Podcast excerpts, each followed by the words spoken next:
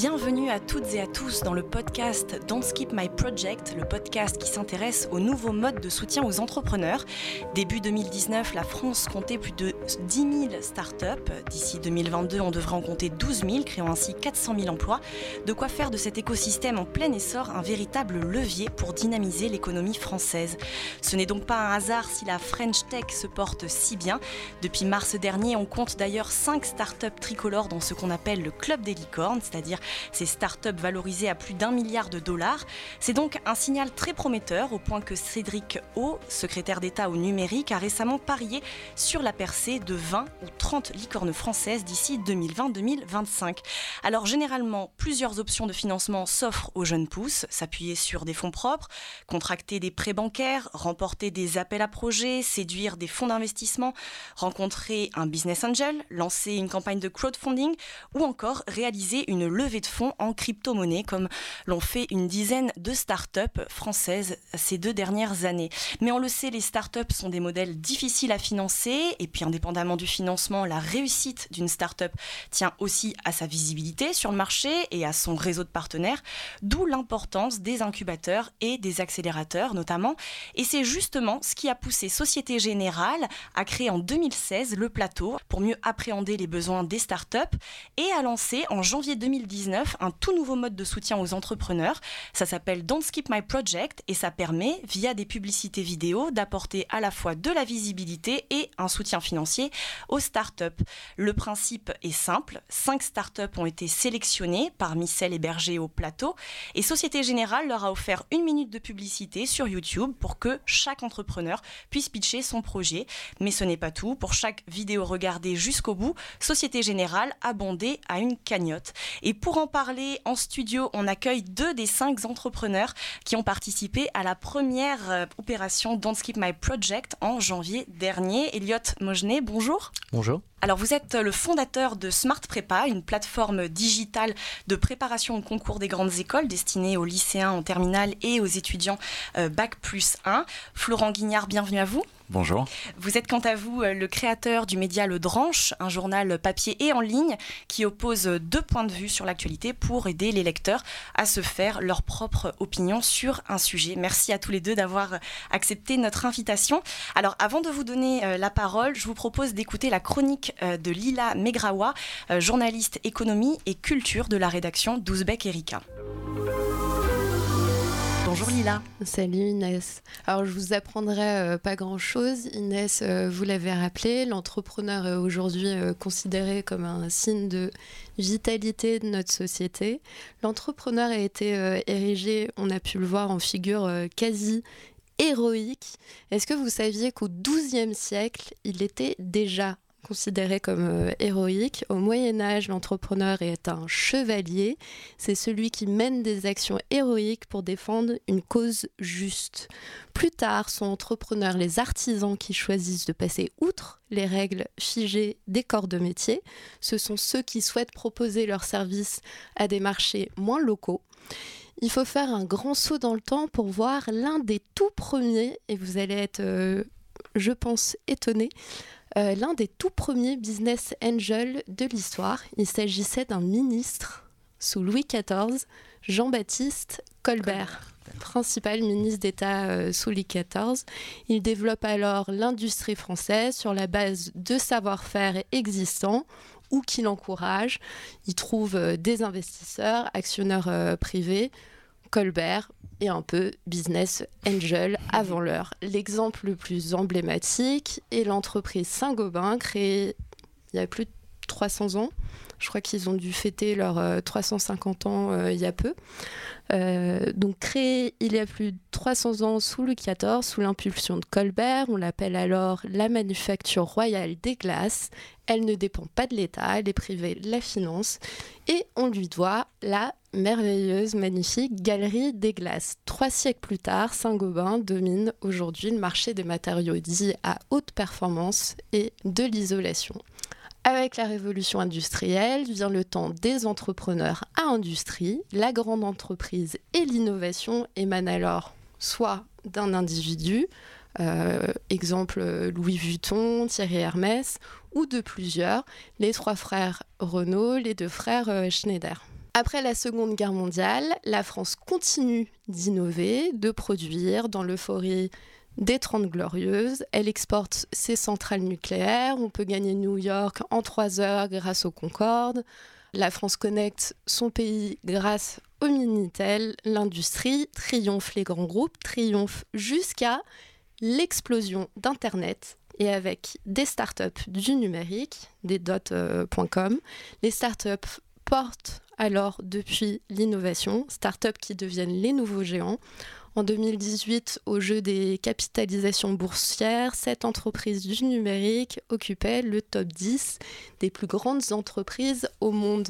Aujourd'hui, sur le papier, on ne compte plus les soutiens accordés aux startups. Emmanuel Macron leur avait fait l'honneur de l'une de ses premières sorties de président de la République, rappelez-vous, il y a deux ans, lors de l'inauguration de Station F, plus grand accélérateur au monde. Selon une étude de 2017 de la Kerus Innovation Factory, il existerait aujourd'hui 240 incubateurs et 50 accélérateurs en France. Sous le label French Tech, des centaines de startups françaises sont exposées chaque année dans les grands salons de la tech mondiale, ce qui soulève la question la start-up française du numérique l'aurait-elle facile alors Oui mais non. Une entreprise sur deux ne survit pas au cap des deux ans, faute d'accompagnement et de financement. Pour les accompagner et les financer, les grands groupes français, poumons de l'économie, on l'a rappelé euh, plutôt, mais quelque peu haletants quelque peu en perte de souffle euh, sur l'innovation se sont associés très tôt à l'ébullition entrepreneuriale française. Dans les années 2010, par exemple, quand naît l'un des tout premiers accélérateurs de start-up web de Paris, le camping, aujourd'hui euh, Sprint. Celui-ci est soutenu directement par des grands noms de l'économie française. Aujourd'hui, on ne compte plus les accélérateurs publics ou privés auxquels s'associent les grands groupes. Paris Co, émanation de l'Agence française du développement, a créé 14 incubateurs autour de différentes verticales, le sport, la ville, l'alimentation par exemple, avec le soutien de plusieurs grands groupes. Est-ce que ce serait l'un des marqueurs Et ça, je vous pose la question. Euh, l'un des marqueurs d'un modèle entrepreneurial à la française, un modèle où la start-up peut prospérer avec l'accompagnement, voire le financement? Vous en reparlerez, euh, Inès, avec nos invités de plus grands, les grands groupes, sans que la seule collaboration possible soit le rachat. Alors, la grande entreprise, première alliée ou pas?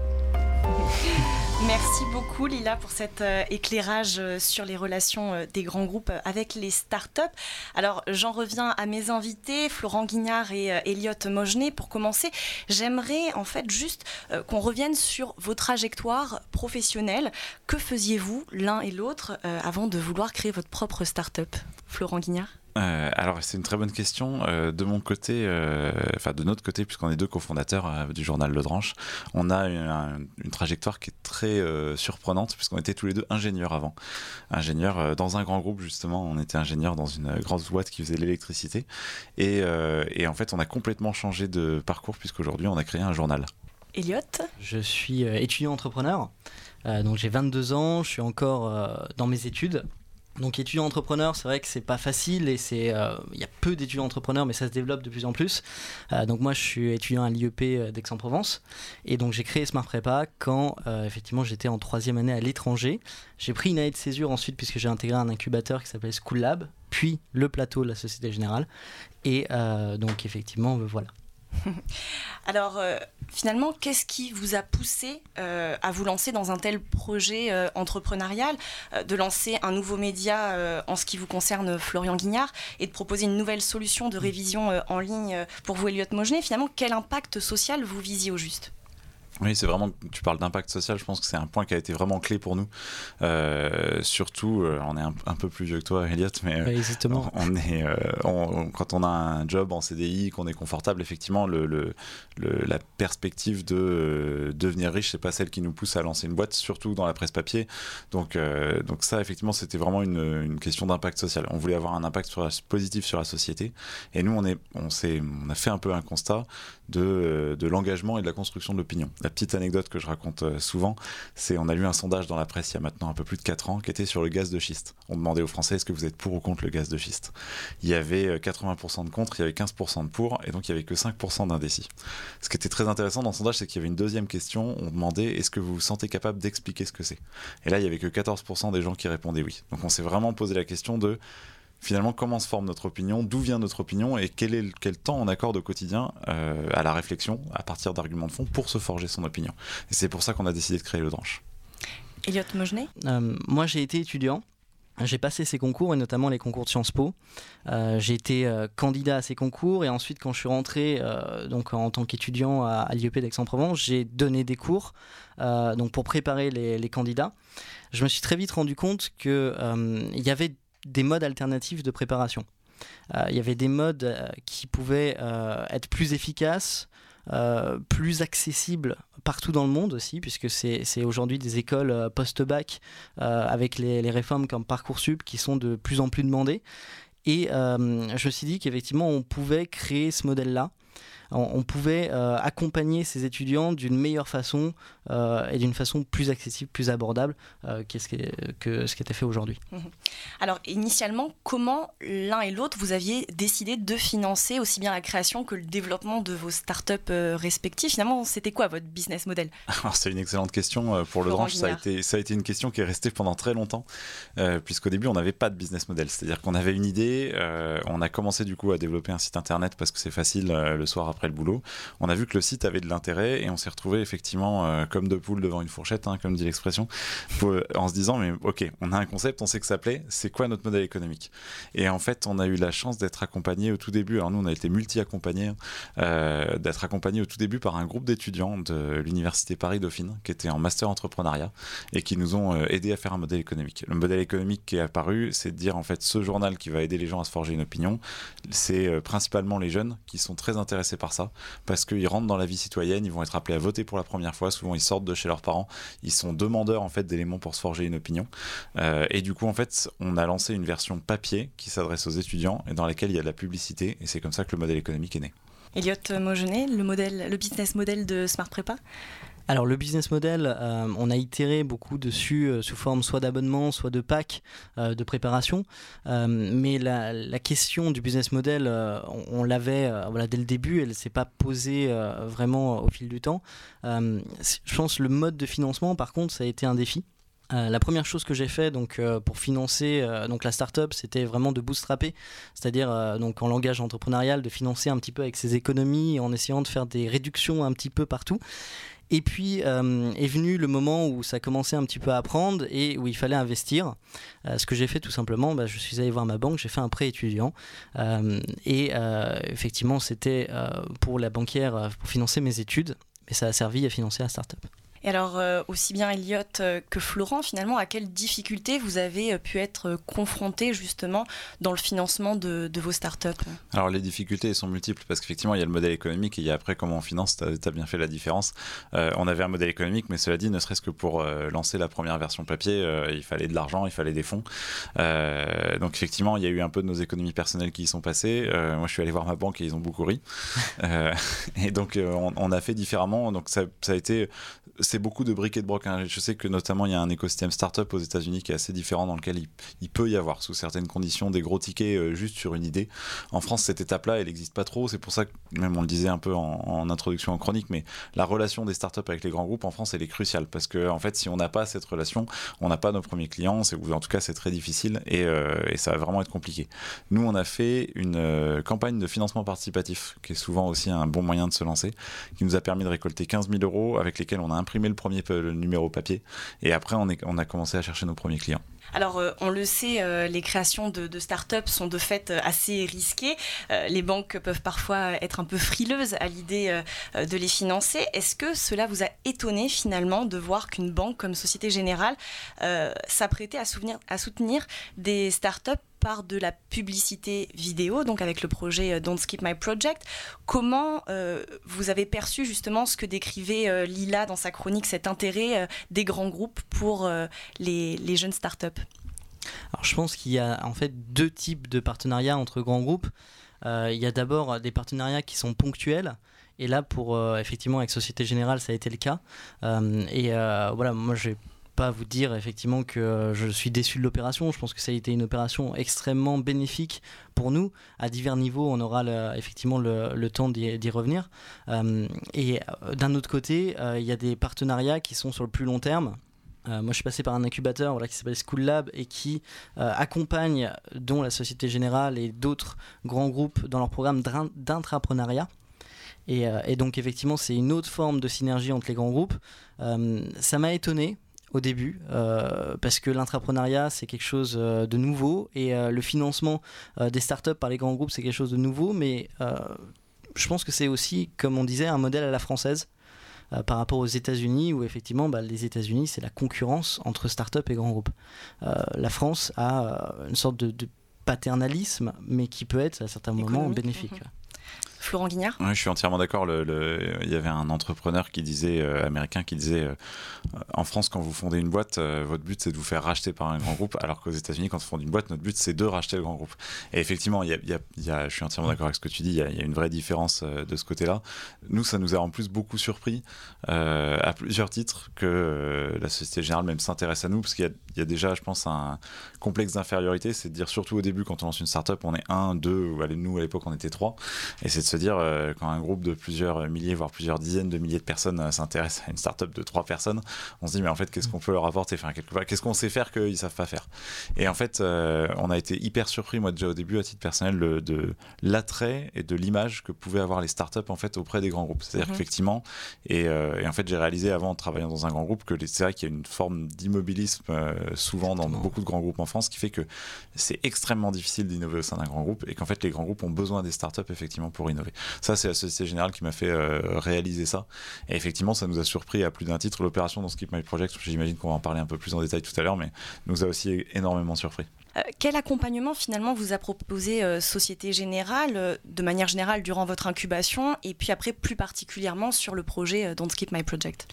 C'est un, accompagnement du coup à plusieurs niveaux. la première opportunité, j'ai envie de dire, c'est les, les, locaux.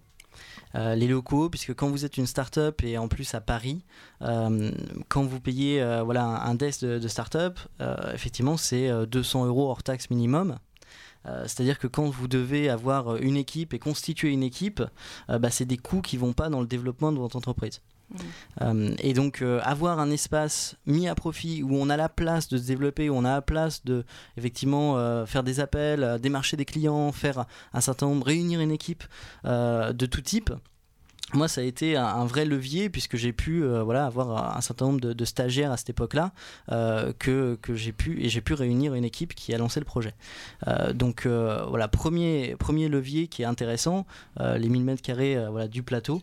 Et ensuite, il y a tout l'accompagnement derrière des, des, métiers, la Société Générale, qui, et des, des conférences et des discussions qu'on peut avoir voilà, dans le groupe. Florian Guinard Oui, je, partage exactement. Les, locaux, c'est crucial. Hein. On a souvent l'image de, des Américains qui ont lancé leur mhm. start-up dans, dans, leur garage. À Paris, on n'a pas de garage, donc en fait, on lance les start-up dans notre appart, hein, finalement.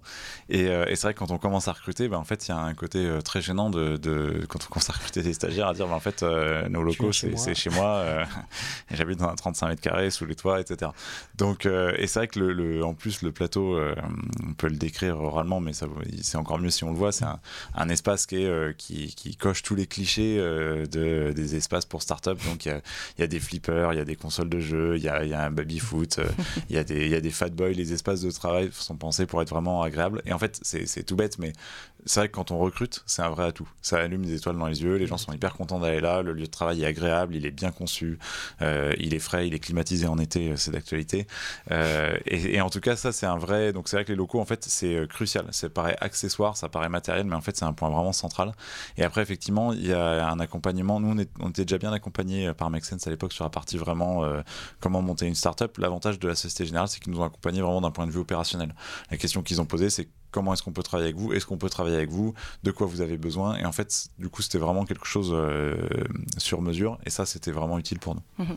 Et plus spécifiquement, du coup, sur l'opération euh, Don't Skip My Project, l'accompagnement qui a été proposé? Alors, sur l'opération Don't Skip My Project, moi, je me souviens encore euh, quand on, m'a appelé, quand le système général nous a appelé au Dranche pour nous proposer ça. et du coup, immédiatement après, j'ai appelé mon cofondateur et je lui ai dit, bah, en fait, on nous propose quelque chose, on va faire de la pub sur YouTube et, et en plus, on va être payé pour ça. Et mon cofondateur, il a dit mais attends, c'est quoi la, c'est quoi la contrepartie? Qu'est-ce qu'il nous demande? Est-ce qu'on va euh, qu'est-ce qu'on va devoir faire en échange? Qu'est-ce qu'on va devoir payer? Et en fait, il avait du mal à comprendre. Au début, il avait compris qu'en fait, on allait faire de la pub sur YouTube, mais que c'est nous qui allions payer, ce qui est assez logique. Et il comprenait pas qu'on arrive à faire de la pub pour nous et qu'en plus de ça, on soit rémunéré pour ça. Mhm. Donc pour nous, c'est vrai que c'était, c'était idéal. Je n'ai même pas d'exemple en tête de, choses qui sont similaires euh, à ce type d'opération. Euh, et donc pour nous, c'était vraiment une opportunité en or euh, de ce côté-là. Mhm. Elliot, moi je n'ai... Pour nous aussi, alors en fait, ce qui s'est passé, c'est effectivement que j'ai, pitché mon projet à la Société Générale sans savoir ce qu'il y avait derrière l'opération dont Schema Project. On a appris après. donc c'est un petit peu voilà, une, une vertu l'entrepreneur, euh, il doit avoir à tout moment pouvoir pitcher son projet, son projet le meilleur, la meilleure fois possible. Euh, à tout moment, pitcher son projet euh, le mieux possible effectivement pour voilà, essayer de sans savoir les opportunités qu'il y a derrière. Et ensuite effectivement les communicants et la société générale m'a expliqué ce qu'était l'opération. Et forcément j'ai abondé dans ce sens-là. Euh, surtout voilà, sur les thématiques euh, d'éducation, on m'a dit que les pubs, ce que, ce que tu as dit, effectivement, c'est des pubs qui sont aussi ciblées euh, pour notre audience. donc, donc c'est tout bénéfice finalement d'avoir participé à cette opération. Et alors donc six mois plus tard, avec un peu de recul finalement, que vous a apporté cette opération Don't Skip My Project par rapport à votre business plan? À quoi ont servi aussi les fonds que vous avez récoltés? Florent Guignard Alors pour nous, effectivement, ça nous a servi à plusieurs choses. Déjà, ça nous a servi dans notre développement. Euh, on, est, euh, donc on est un journal papier qui est distribué gratuitement aux étudiants. Euh, le fait d'aller distribuer dans davantage de villes, c'est quelque chose qui est consommateur de fonds, mais qui nous permet d'amener notre solution et les moyens de se forger une opinion gratuitement à un maximum d'étudiants. Donc nous, on l'a utilisé directement pour ça. C'est-à-dire que depuis que on a reçu l'argent, on a pu ouvrir huit nouveaux départements où les étudiants reçoivent maintenant tous les mois le dranche. Donc pour nous, c'est un vrai euh, enfin, c'est quelque chose qui a vraiment joué de manière euh, impressionnante. Euh, ça nous a aussi amené de la notoriété. On a pu le mesurer. C'est toujours difficile de savoir d'où vient la notoriété hein. mhm. quand les gens nous connaissent. Mhm. C'est toujours difficile de dire pourquoi ils nous connaissent. Mais on a pu le mesurer cette année. On rencontre beaucoup plus de gens qui nous disent qu'ils nous connaissent, qui nous lisent régulièrement, qui savent ce qu'on fait, y compris, et c'est assez amusant d'ailleurs, de la part des personnes qui travaillent pour la Société Générale ou dans d'autres groupes, qui nous ont dit Ah oui, je vous connais, j'ai vu l'opération que vous avez faite avec la Société Générale et euh, j'ai trouvé ça super. Finalement, ça a des vertus même en interne euh, au sein de, la Société Générale des collaborateurs.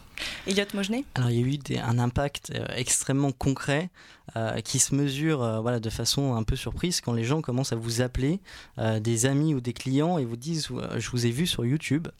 Euh, donc effectivement, euh, voilà, j'ai reçu des photos d'amis qui euh, photographiaient leur ordinateur avec ma tête dessus. donc c'est assez marrant de, de, se dire ça, mais ça montre aussi l'impact qu'il peut y avoir derrière en termes de notoriété. C'est-à-dire que le premier levier, effectivement, c'est le financement. Euh, moi, ça m'a permis euh, voilà, d'établir des projets. Euh, voilà, dès que l'opération a été terminée, bah, j'ai refait un compte prévisionnel pour voir effectivement bah, tous les projets que j'avais un peu mis de côté parce que c'était pas encore le moment. Bah, on pouvait voilà, les financer, que ce soit refaire le site web pour une meilleure expérience pédagogique, que ce soit de, ouvrir d'autres concours, ce qu'on va faire avec les concours d'école de commerce, par exemple Sésame et Access, que ce soit même envisager un petit peu un, développement international pour préparer des étudiants à l'étranger pour des écoles françaises. Euh, donc tous ces, projets-là où effectivement dans une start-up où ça avance pas de façon euh, exceptionnellement vite, euh, on met de côté, finalement ça a été un gros accélérateur. et ensuite, effectivement, cette question de la notoriété, y compris de par des, clients qui ne vous connaissaient pas et qui vous voient avec la Société Générale, et donc ça apporte forcément la légitimité à, un petit peu et, du sérieux à votre solution qui est toute jeune. voilà, à, ces divers niveaux, ça a été profitable. Alors, combien vous avez récolté? Est-ce que vous pouvez donner une fourchette, peut-être, qu'on se fasse un, ordre d'idée? Alors je pense qu'on est à peu près tous euh, voilà, dans, cette euh, même ordre d'idée. Ça se joue euh, voilà, en quelques milliers, centaines d'euros. C'est aux alentours de 25 000 euros. voilà, après, bon, il y a un petit, des petites différences entre les, visionnages, mais globalement la répartition entre les cinq a été plutôt égalitaire. Euh, euh, et, après, bon, c'est en, fonction de, chacun, de la, vidéo, de peut-être du, sujet, euh, mais très franchement, autour de 25 000 euros par projet, c'est vraiment bien. Oui, c'est ça. Nous, c'était 23 euh, 000 euros, effectivement. Et il euh, faut se rendre compte que c'est une somme qui est à la fois énorme euh, d'un point de vue individuel et qui, pour une boîte, est à la fois énorme et, pas beaucoup. pas beaucoup parce que ça se consomme très vite. Quand on lance une startup, on se rend compte qu'on on, dépense très vite beaucoup d'argent dès qu'on a des salaires à payer. par contre, c'est à la fois énorme parce que nous, ben, au on a eu des moments où la trésorerie était quand même très faible. Et c'est vrai que quand il y a 23 000 euros qui tombent sur le compte, bah, ça, fait un, grand ouf. Ça permet de passer des nuits un peu plus tranquilles sur le financement. Et ça, c'est un vrai point un vrai point positif. Et petite anecdote aussi, euh, ce qui était assez impressionnant, c'est de voir les cagnottes monter en ligne. Effectivement, euh, c'était sur une dizaine de jours? Voilà, une dizaine de jours. Et effectivement, bon, les, les cagnottes montent très vite. On se demande euh, à quel niveau elles vont s'arrêter. Et vous vous couchez le soir, vous relevez le matin, bah, en fait, vous avez 2-3 000 euros de plus sur votre projet. Et finalement, 2-3 000 euros de plus, bah, c'est, voilà, pour, pour moi, c'est donc un concours potentiellement des contenus produits. C'est, c'est d'autres choses, voilà, qui, des opportunités qui arrivent très très vite en l'espace de quelques heures. Et du coup, Florent Guignard et Elliot Mogenet, aujourd'hui, où en sont euh, vos startups Comment vous prévoyez finalement de financer euh, les prochaines étapes à venir? Florent Guignard Alors nous, aujourd'hui, euh, on est neuf dans l'équipe du Dranche. on est donc les deux cofondateurs, quatre salariés plein temps et trois stagiaires. Et on est, euh, on est en plein développement, puisqu'on a, des, des on a beaucoup de projets, on est en plein développement géographique, on distribue le Drange dans sa version papier dans, dans plein d'endroits, on développe notre formule abonnement pour permettre aux gens qui ne sont pas étudiants de le recevoir chez eux, on développe euh, des podcasts, donc c'est, je viens aussi prendre des idées euh, ici en tournant le podcast, on développe aussi une version anglaise qui s'appelle The Rift sur Internet, donc énormément de projets. pour ça, effectivement, l'étape de financement assez naturelle, entre guillemets, dans la startup, c'est la levée de fonds. On a déjà fait, nous, une toute première, une première levée de fonds, euh, une petite levée de fonds euh, en financement participatif. Euh, et, on vise, je pense, d'ici l'année prochaine, une levée de fonds plus importante pour être capable de financer ce développement. Alors nous, on est beaucoup plus jeunes, puisque effectivement, on se prépa à, à peine un an et demi. Euh, on n'est pas encore à l'étape où euh, effectivement on a des salariés euh, de type CDI. Aujourd'hui, voilà, je, suis dans des bureaux à Paris, donc avec trois stagiaires qui, qui, sont là effectivement pour, pour l'été. le but, c'est justement d'avoir une personne en CDI. donc d'ici l'année qui vient, pour ça, pour le financement, donc effectivement, comme tu l'as dit, il y a l'étape de la levée de fonds, mais qui prend souvent beaucoup de temps et, beaucoup d'énergie, euh, quitte à se détourner un petit peu euh, voilà, de, son business, tout simplement. Euh, et moi, j'ai pas exploré encore tous les moyens de financement qui sont offerts avant justement de contacter des investisseurs et de passer à cette étape de la levée de fonds. C'est-à-dire que j'ai encore la possibilité de faire des prêts d'honneur, qui sont des prêts à 0% que vous pouvez rembourser avec un différé de 1 ou 2 années, une ou deux années. Et euh, donc je pense que voilà, la prochaine étape, ça va être tout simplement euh, avec ce prêt d'honneur de pouvoir euh, financer une personne en CDI, qui a un grand moment aussi dans une startup d'embaucher son premier salarié. Alors, de manière générale, finalement, comment euh, vous voyez euh, les modes de financement des startups de demain, en 2030, 2050 Essayons de prendre un peu de hauteur. Euh, est-ce qu'on va voir émerger, enfin, en tout cas, prendre. est-ce qu'on va voir les, les crypto-monnaies prendre une part considérable dans le financement des startups Est-ce que c'est la fin du financement des startups par le secteur public? Alors le financement des startups par le, par le secteur public, euh, à part effectivement BPI France qui est très, euh, voilà, qui, très impactant en France. quand vous regardez un peu ailleurs et notamment aux États-Unis, on voit que les, solutions privées et même les nouvelles solutions, je ne sais pas si vous avez entendu parler de la monnaie de Facebook, mhm. que Facebook souhaite lancer, Libra, qui, est, qui inquiète les États. Et, et c'est là où on voit aussi que voilà, aux États-Unis, on a une mentalité de dépasser les grands groupes, mais même de remplacer l'État. donc ces nouveaux modes de financement, donc de type Bitcoin, arrivent sur le marché. Donc je pense euh, de plus en plus atténuer la présence publique qui euh, bah, a du mal à se le permettre.